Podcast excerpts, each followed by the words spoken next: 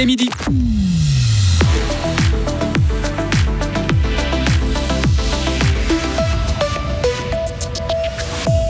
S'acheter du pain ou des pâtes coûte de plus en plus cher. La FRC demande au Conseil fédéral d'agir en faveur des plus modestes. Toujours plus de travailleurs frontaliers aussi à Fribourg analysent leur profil avec notre correspondante à Berne. Et la guerre en Ukraine met sous pression la neutralité de la Suisse. Faut-il réexporter du matériel de guerre vers Kiev? C'est le débat de notre tag de l'info tout à l'heure. Météo, demain est jeudi, nuageux avec euh, quelques averses possibles, un peu moins doux. Karine Baumgartner, bonjour. Bonjour Greg, bonjour à toutes et tous. S'acheter du pain euh, coûte cher. Il faut absolument aider euh, les ménages modestes à faire face à l'inflation. Et oui, la Fédération romande des consommateurs interpelle le Conseil fédéral aujourd'hui. Elle souligne que le prix de l'électricité a augmenté de 25% en janvier 2023 en comparaison annuelle. Le prix du pain a bondi de près de 11%, celui des pâtes de 10%. La FRC regrette que rien n'a été fait pour soutenir les plus précaires jusqu'ici en Suisse, contrairement à d'autres pays. Jean Buchet est responsable économie à la FRC aucune aide ciblée n'a été euh, n'a passé la barre du Parlement pour le moment, et le Conseil fédéral euh, martèle le, le contre-argument que l'inflation est moins élevée qu'ailleurs le fait qu'elle soit moins élevée qu'ailleurs ne signifie pas qu'il y a une part importante de la population qui voit son pouvoir d'achat drastiquement diminuer. Pour nous, c'est pas un argument qu'on entend parce que l'inflation, elle prend pas en compte euh, l'augmentation des prix maladie et puis elle prend pas en compte la structure, euh, la structure des ménages. Les 20% des ménages qui, qui gagnent le moins, ils utilisent quasiment 100% de leur budget pour la consommation courante. Donc, si euh, le prix de ces biens usuels augmente, et eh ben, ces ménages-là, ils voient leur, leur budget complètement mis à mal. La Fédération romande des consommateurs réclame par exemple des mesures ciblées comme un chèque énergie ou alors un abonnement pour les transports publics à prix préférentiel pour les ménages les plus modestes. Dans le même sujet, la Poste va augmenter ses salaires de 2,5% pour faire face à l'inflation, et ce dès le mois d'avril. Cela concernera 26 000 employés du géant jaune et 2600 salariés de Poste Finance. Le salaire minimum est également revu à la hausse et passe à 4 000 francs par mois. La Poste indique que ces augmentations salariales ont pour but de préserver le pouvoir d'achat des collaborateurs face à la flambée des prix. 5 millions de personnes utilisent Twint aujourd'hui. Le système de paiement numérique vient de franchir une barre symbolique d'utilisateurs.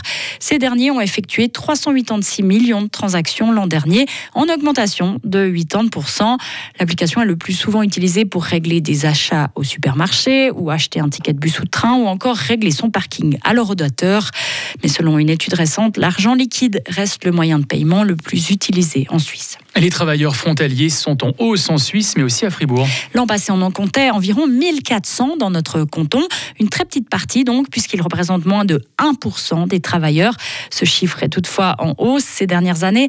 Il y a 5 ans, il n'était que 900 à traverser la frontière chaque jour pour venir travailler dans le canton de Fribourg. La très grande majorité vivent en France.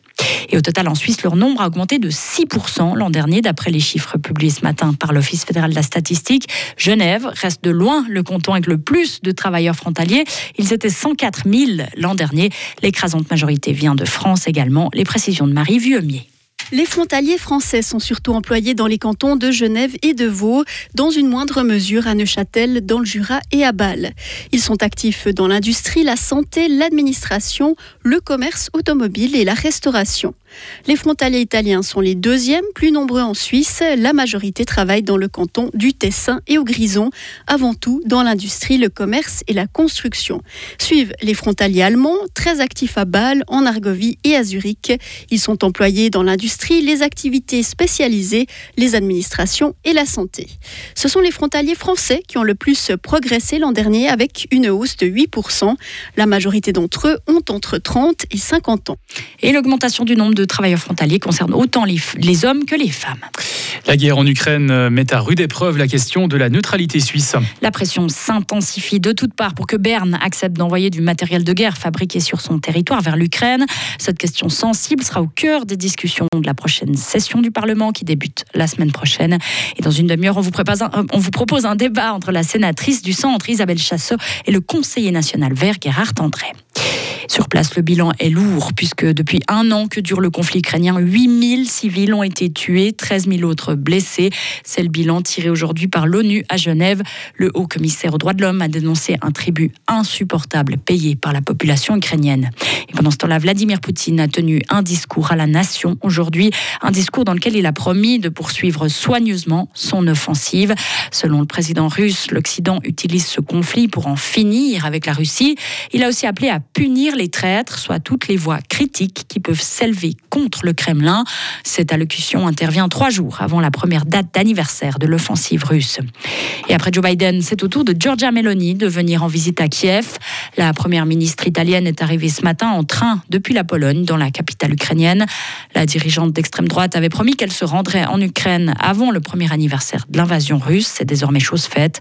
Elle n'a pas précisé à ce stade si elle doit rencontrer le président Volodymyr Zelensky. La terre a de nouveau tremblé en Turquie cette nuit avec un séisme de magnitude 6. Six personnes sont mortes dans la province turque de Hatay, dans le sud du pays. 300 autres personnes ont été hospitalisées.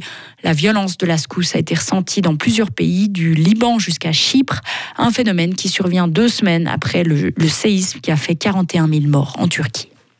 Pas une goutte de pluie depuis euh, bien longtemps. Et non, depuis 31 jours exactement. C'est valable en France et en Suisse.